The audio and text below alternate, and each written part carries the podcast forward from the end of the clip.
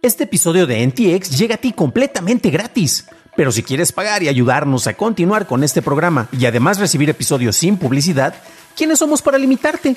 Descubre cómo hacerlo siguiendo la liga en la descripción del episodio.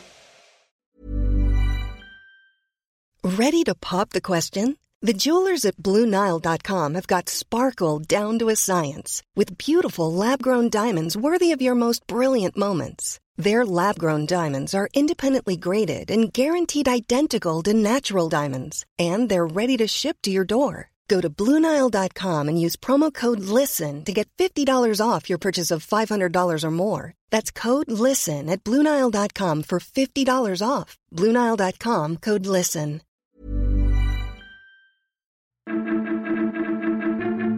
Adobe lanza Firefly, el Departamento de Justicia cuestiona el predominio de Google y Samsung concientiza sobre el mercado gris.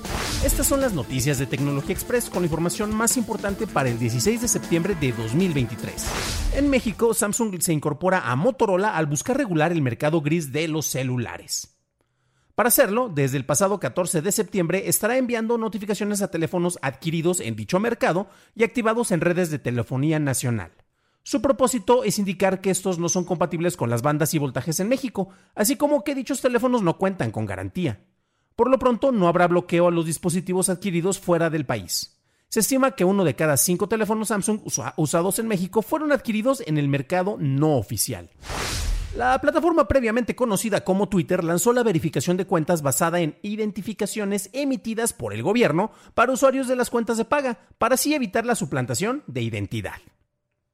X se ha asociado con Authentics, empresa con sede en Israel, para obtener soluciones sobre verificación de identidad y señala que los datos usados serán almacenados por un máximo de 30 días. No queda claro los beneficios que recibirán los usuarios que verifiquen de esta manera su identidad. Apple presentó su nuevo iPhone 15 en versiones normales y Plus, en donde incorpora una tecnología jamás vista por usuarios de teléfonos de la manzana, conocida como USB tipo C. Además, se presentó la nueva versión del Apple Watch Series 9, AirPods con un estuche de carga que tiene el nuevo puerto USB-C, y dicho estuche no se puede comprar independientemente para cargar tus audífonos de generaciones anteriores. Apple también presumió que está comprometido con el planeta y que por eso ya no usará piel en ninguno de sus productos, a menos claro que sea una piel de elefante. Adobe lanzó la versión oficial de Firefly para todos los usuarios, disponible para sus programas dentro de Creative Cloud, Adobe Express y Adobe Experience Cloud. Firefly se lanzará también como una aplicación web independiente y tiene funciones como el relleno y la expansión generativa, las cuales ya están disponibles en Photoshop. Adobe planea usar los créditos generativos para medir la manera en que los usuarios interactúan con sus modelos basados en IAS. Pasamos a la noticia más importante del día, y es que el martes el Departamento de Justicia de los Estados Unidos lanzó un caso relacionado al negocio de búsquedas de Google. En este caso afirma que Google ha mantenido un dominio ilegal, haciendo acuerdos con Apple o Mozilla para ser el motor de búsquedas predeterminado en sus navegadores, así como pagar para tener ubicación preponderante en Safari. Google niega que estos acuerdos sean anticompetitivos, argumentando que los consumidores pueden cambiar entre los motores de búsqueda si así lo quieren, y que si las empresas prefieren usar Google, bueno, es porque es el mejor buscador de todos. Esas fueron las noticias y ahora pasamos al análisis. Pero antes de hacerlo, ya sabes qué hacer. Por favor, déjame una calificación de 5 estrellitas en Apple Podcast o Spotify o déjame un like en YouTube, que no te cuesta nada. Por cierto, hablando de YouTube, gracias a nuestros nuevos suscriptores como Alboc, Arturo Tiria, Luis Amador y Mar Monte. Bienvenidos a bordo, camaradas. Google cumple 25 años y la verdad, la edad ya se le nota, ya que se tiene que empezar a preocupar sobre otros temas como tener juicios, eh, que eso solo le ocurre a empresas mayores y no al tradicional startup que se tiene que enfocar en hacer las cosas, aunque rompas otras cosas por allá, ¿no? Eh, con el juicio que tiene actualmente sobre temas anticompetitivos, que ojo, porque no es el único juicio que tiene ahorita en Estados Unidos en su contra, y mucho menos a nivel mundial. En la Unión Europea sabemos que se han estado cuestionando cuestiones de publicidad, eh, también el predominio que tuvo sobre las búsquedas, que más adelante vamos a hablar de eso. Y en Estados Unidos, pues también hay varios juicios sobre distintos departamentos que ocurren, ¿no? Y en este en particular, el cual, eh, como mencionaba, no es el único, se está cuestionando el dominio que tiene Google sobre el, mercado de las búsquedas. A final de cuentas, esa es su herramienta principal de distribución de, ingresos, ya que, nuevamente, yo insisto, Google es una empresa de publicidad, no es una empresa de búsqueda, no es una empresa de tecnología. Prácticamente todos sus ingresos vienen por la publicidad que genera. A mí no me, no me vengan con otros cuentos. Es como Netflix, de que es una empresa de tecnología. Netflix es un estudio. Eh, háganle como quieran, funciona como un estudio que se haya establecido porque tiene una plataforma plataforma, pues actualmente todos y el primo de alguien más tienen una plataforma, pero bueno, regresemos con Google, ¿no? Y es que dicen que precisamente, no dicen, eh, eh, está el dato corroborado de que aproximadamente el 90% de las búsquedas se hacen en el buscador de la gran G, ¿no? Eh, de acuerdo con el Departamento de Justicia, este dominio se alcanzó de una manera ilegal al realizar distintos acuerdos con plataformas y buscadores y porque estuvo pagando para llegar a tener ese lugar privilegiado que tiene actualmente, ¿no? En el 2020 se había presentado un juicio muy similar, pero con un enfoque más amplio, no únicamente enfocado en las búsquedas.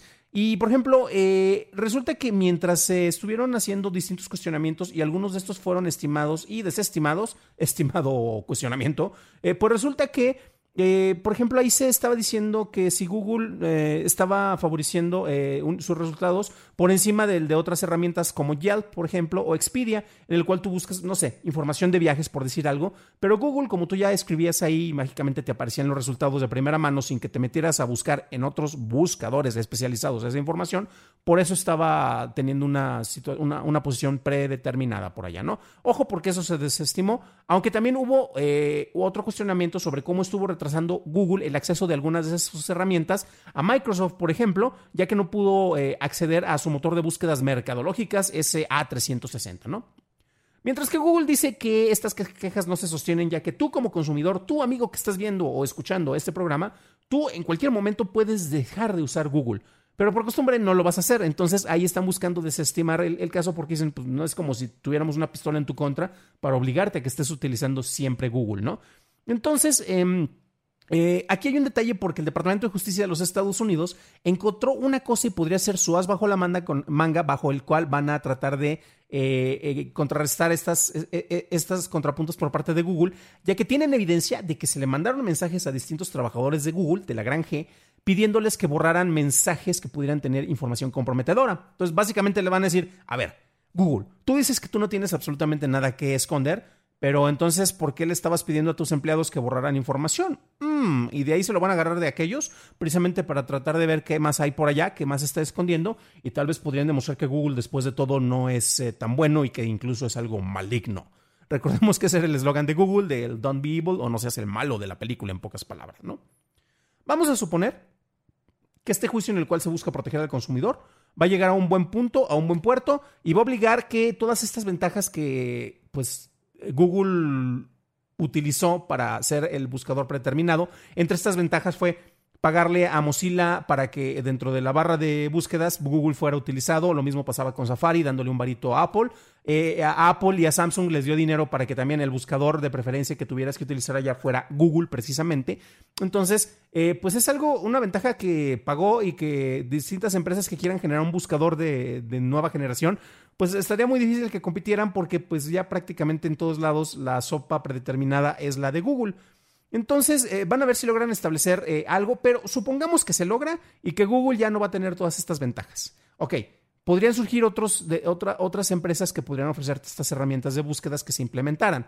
Tendrían que hacer acuerdos. Y si Google sigue pagando, o tal vez no, pero estas empresas no pueden pagar, pues tú tendrías que basarte en el libre mercado para seleccionar la mejor opción para ti como empresa y la mejor opción es la que le dé mayores dividendos a las personas que son miembros de la mesa directiva de la empresa, por lo cual te conviene más seguirle pagando, eh, seguir cobrándole el chayote, perdón, seguirle cobrando estas comisiones a Google, pero bueno.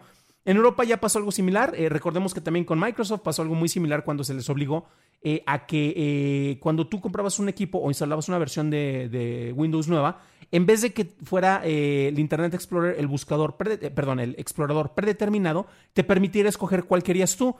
Y pues bueno, eso llegó, fue muy poco y llegó muy tarde porque para ese momento Firefox y Chrome ya estaban establecidos como eh, exploradores favoritos por la mayoría de las personas y algo podría pasar de manera similar acá, ya que pues prácticamente la mayoría de los de la vieja guardia usan o usamos Google, eh, porque recordemos que las nuevas generaciones prefieren buscar información este, por, por TikTok o incluso por ChatGPT, por lo cual de ahí ya no te irías a ningún buscador, la información te estaría llegando de golpe eh, gracias a otra distinta herramienta, ¿no? Entonces, estas medidas, como mencionaba, ya fueron aplicadas y pues a final de cuentas no hubo mucho cambio. En este caso, entonces el efecto pues también podría ser muy poco y muy tarde, ¿no?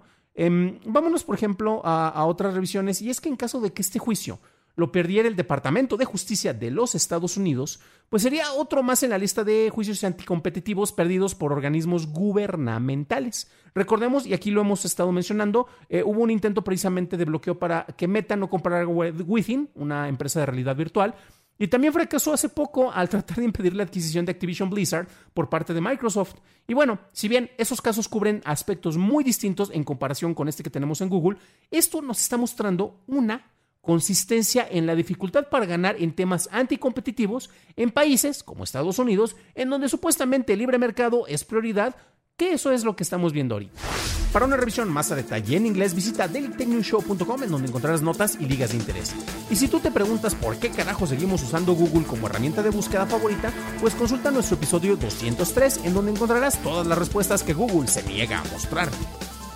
Eso es todo por hoy, gracias por tu atención y nos estaremos escuchando en el siguiente programa. Deseo que tengas un increíble fin de semana.